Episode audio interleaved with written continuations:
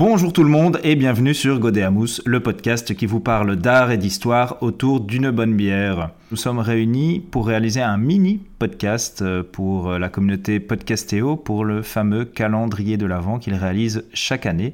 Et donc nous allons essayer en 5 minutes de vous expliquer un petit peu ce que nous réalisons dans nos podcasts. Alors pour m'aider, ce soir, j'ai en ma compagnie le magnifique, le très beau Arne. Bonsoir Mathias. Comment vas-tu Arne? Ah, écoute, euh, je suis très heureux de faire cette capsule avec toi. Ça tombe bien, on va en décapsuler une. Il fallait que je fasse ce jeu de mots. C'était voilà, c'était obligé. Il est pourri et, c'est parfait. J'y ai réfléchi pendant très longtemps. Mais sinon, voilà, je vais bien. Oui, mais c'est magnifique que tu aies choisi euh, ce terme-là pour la seule bouteille qui a un bouchon, mais pas de hein. capsule. c'est ballot. En gros, le podcast, comment ça se passe? À chaque fois, on vous parle d'un petit sujet euh, historique qui a trait à la Belgique, mais la Belgique dans sa vision très large à travers, euh, à travers le temps.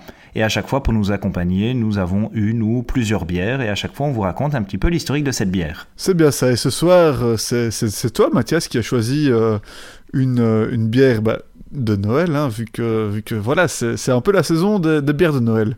Et, finalement, c'est quoi ces bières, quoi ces bières de Noël? Quand on parle de bière de Noël, on peut parler de bière de saison. Vous connaissez sans doute les saisons qui se boivent plutôt en été, mais la bière de Noël, donc c'est le pendant hivernal de ces bières-là. Alors elles ont certaines caractéristiques, hein. elles sont souvent foncées, on y rajoute très souvent du sucre candi et ce sont des bières qui sont assez fortes en alcool.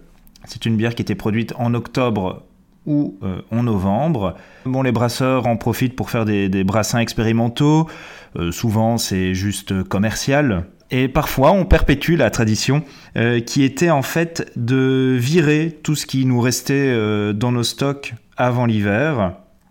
Et donc, on tapait un maximum euh, de céréales. On mettait plein d'épices. On torréfiait un petit peu plus le malt pour donner une saveur assez chaleureuse. Et c'est une tradition qui s'était perdue, mais qui est revenue un petit peu sur le devant de la scène depuis environ 20 ans on va directement passer au fait à, la bière que tu as que tu as choisie, qui vient de la brasserie Dupont. Je, te laisserai annoncer, le, bien sûr, le, le, nom de cette bière, mais la brasserie Dupont, c'est une, une brasserie qui fait d'excellentes bières. Euh, la Moinette, la Saison Dupont.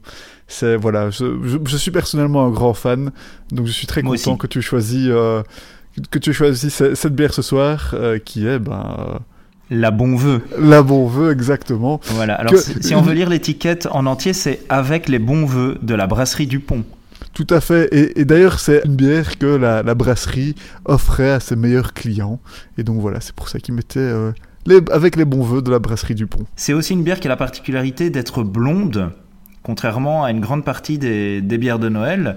Mais elle est assez forte, hein, comme, euh, comme la majeure partie des, bières de Noël. Il faut savoir qu'elle titre à 9,5%. Alors je l'ouvre tout de suite. Donc comme je l'ai dit, c'est une bière avec, une, avec un petit bouchon. On dirait presque du champagne.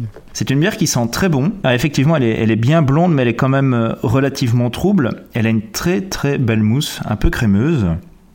Alors je, je la teste euh, tout de suite.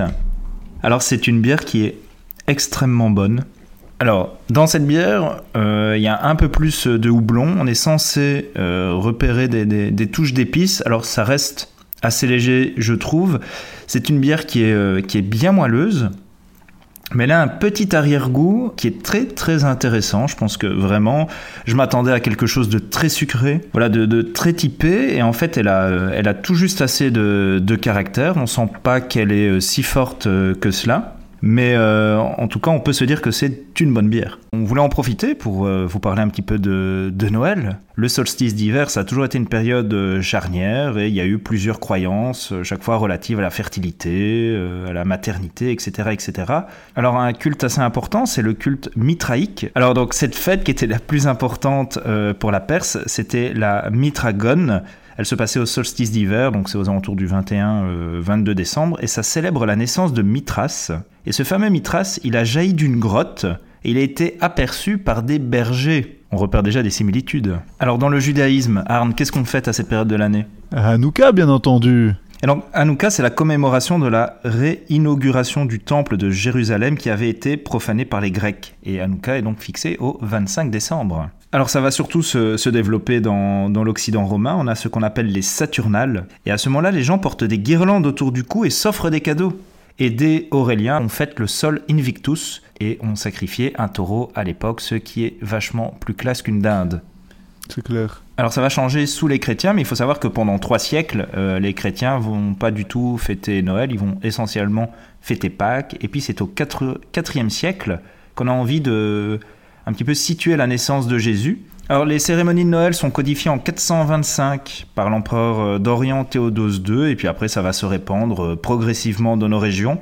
Et on a déjà des petites choses qui apparaissent, comme la messe de minuit, et on a des enfants costumés qui viennent euh, chanter de, maison en maison en échange de, bonbons ou, d'un petit peu d'argent. Les crèches, elles, font leur apparition à la Renaissance. C'est ça, au XVIe siècle en, Italie, hein, et, puis ensuite elles vont un peu se, répandre, bah, d'abord comme d'habitude chez les aristocrates, hein, et, puis après bah, plus, ce sera plus diffusé plus largement. Euh, il y a le rituel du sapin et des cadeaux qui va naître en Allemagne. C'est surtout la reine Victoria d'Angleterre, personnage très connu, qui l'a euh, vraiment popularisé, vu que bah, Victoria, elle vient de, de tradition saxe, hein, comme, comme les Saxe-Cobourg, euh, comme notre bon roi.